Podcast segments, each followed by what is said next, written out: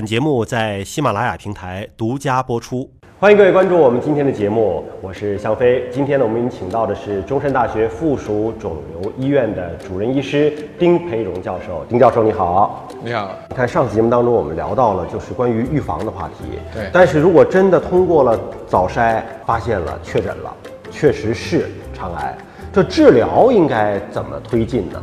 得了这个病啊，当然是很不幸的。但是呢，不幸中的万幸就是你得的不是一个特别麻烦的肿瘤。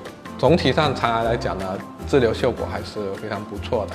怎么治疗呢？就是以手术为主的多学科综合治疗。在这里面核心的这个地位呢是手术。早期的病人或者中期的病人，我们做手术切掉它，基本上就治愈了。但是呢，中晚期，比如说已经有淋巴结转移这种。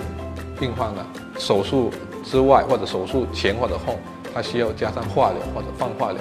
那么到晚期的话，那么就更加复杂，更多的治疗手段又一起把它整合进来，包括手术啊、放化疗啊，还有其他的靶向治疗、免疫治疗等等都可能用到。但是具体的情况不同。那么我们之所以说这个病的治疗效果好，就是甚至这个病发展到晚期，比如说肝或者肺，甚至两个器官转移、三个器官转移。那么，通过我们非常综合的、非常全面的这种评估跟治疗之后，也都有可能获得一个长期生存的机会。其实这是一个可以治疗并且治疗效果非常不错的一个肿瘤。您刚才说早期的话，手术就行了，甚至连放疗、化疗都不用。对，没错。那早期的这个生存率是怎么样的呢？一期的病人百分之九十以上是可以治好的。那么一期里面如果 T 一，那可能是百分之九十五甚至更高的。只要是有经验的，然后按照标准的流程来治疗，那么基本上一期的有百分之九十以上的，二期呢可能有百分之八十以上的可以治好的。您说这治好就宣布治愈了？对。但是说到肿瘤，大家就提到复发这个字儿，一提他就怕，因为您说这个宣布百分之九十以上、百分之八十以上治愈，那五年之后有没有可能再复发呢？有，但是这个概率非常低。那么在三年之内。如果复发百分之八十五就在三年之内复发了，另外百分之十五就在三年之后，大多数都在五年之内。但是有一个非常重要的概念是什么呢？有一些呃患者，他做完手术之后呢，他就不来了，不来复查了，或者是过了五年之后他就不来复查了。但是他五年之后又出现了症状，很多时候很多人都认为是复发，但是他有可能是多研发。因为我们肠子有一点五米，我们平时手术可能就切个二十公分，嗯，还有一米多的肠子，它还会长这个多研发的肿瘤，所以呢，这是我们非常重视的，就是做完手术之后不是万事大吉。对，您说的这个多元发是一定是在肠上的其他位置，还是说有可能在其他器官了？这里面有一个人群叫做遗传性肠癌，嗯，那遗传性肠癌呢，它第一个就是多研发肠癌的发病的风险。要显著的高于其他的散发性的就普通的这个肠癌的病人。第二个呢，肠外的这些肿瘤，比如说女性的子宫内膜癌啊，或者是小肠癌、胃癌、尿路上皮癌，这些风险是要显著的高于普通的散发性的这个病人。第二个呢，就是其实美国国家癌症综合防治网就是癌症患者的康复计划，比如说这些患者已经无病生存超五年了，嗯，那么他就进入到他的这个康复计划。那么康复计划里面最重要的是要告诉他们要注意这些其他器官的这种风险。那刚才讲到的是早发现的，嗯，手段可能相对的要干脆利落的多哈。那如果是说到了四期了，嗯，就到晚期了，对，那我们的干预的手法您刚才讲了，除了手术之外，可能还要结合其他的综合的一种治疗。嗯，但对于晚期的病人，手术之后的生存质量是不是会受到影响呢？因为我听说有的这个可能要就要连菊花一块儿的给切掉了。手术的方式，你刚才讲的就是菊花又把它切掉，就是没办法保留肛门的括约肌的功能，又做个永久性的造口。其实它并不一定是跟晚期跟分期有关系。当它的这个肿瘤的位置呃长得很低，又没办法通过局部切除的方式。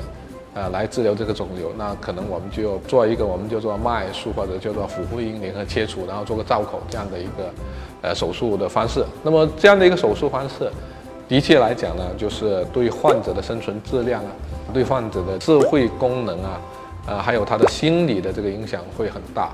所以呢，我们是一直在尽各种各样的可能，保全它的这个肛门的这个括约肌的功能。就他做了造口，就意味着他可能随身要带个小袋儿了，是吧？对就他已经没有这个控制排便的这个肌肉了，心理的影响可能更大。那您刚才讲到这个晚期的结直肠癌的患者，他的生存的周期能是怎么样的？晚期的结直肠癌患者，我们先讲一个数字，就是晚期的这些病人，总体的通过我们现在的这种综合治疗、化疗的药物的进步，那么它平均水平可以接近三年，不是很理想，但是呢，比以前还是要进步很大。您治疗过的这种结直肠癌的晚期患者当中，存活时间最长的是有多少年呢？我做多少年医生，那么他可能就存活多少年。就他一直还对，没事儿，那他这个是属于是带瘤生存没有进展了，还是说已经可以宣布治愈了呢？晚期的，然后呢，他这些呃病灶全部能够给我们切掉，切掉了之后再做化疗。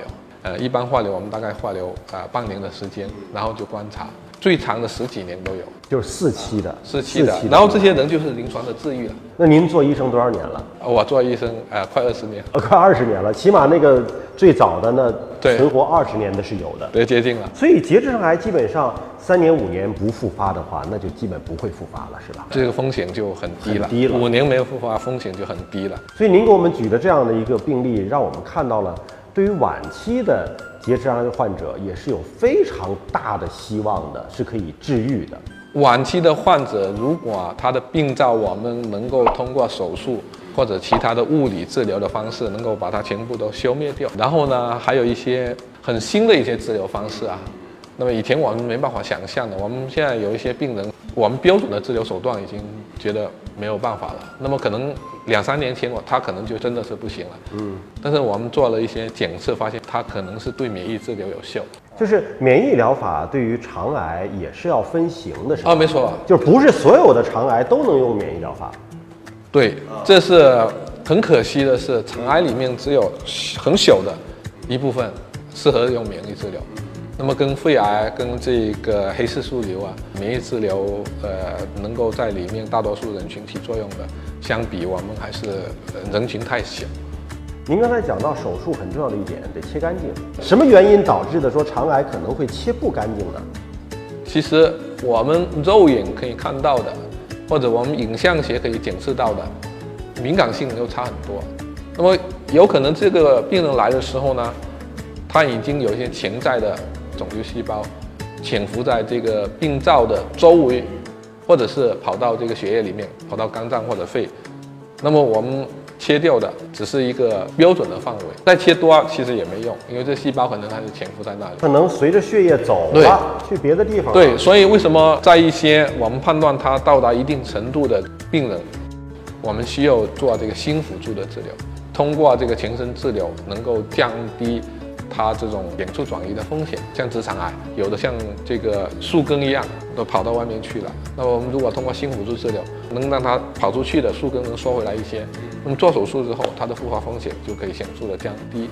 那通过教授的介绍，我们知道肠癌不管是早期还是中晚期，处置的手段手法越来越多，越来越丰富，效果也是相当不错的，还是要增强信心。那么今天节目就这样了，下期节目时间我们再会。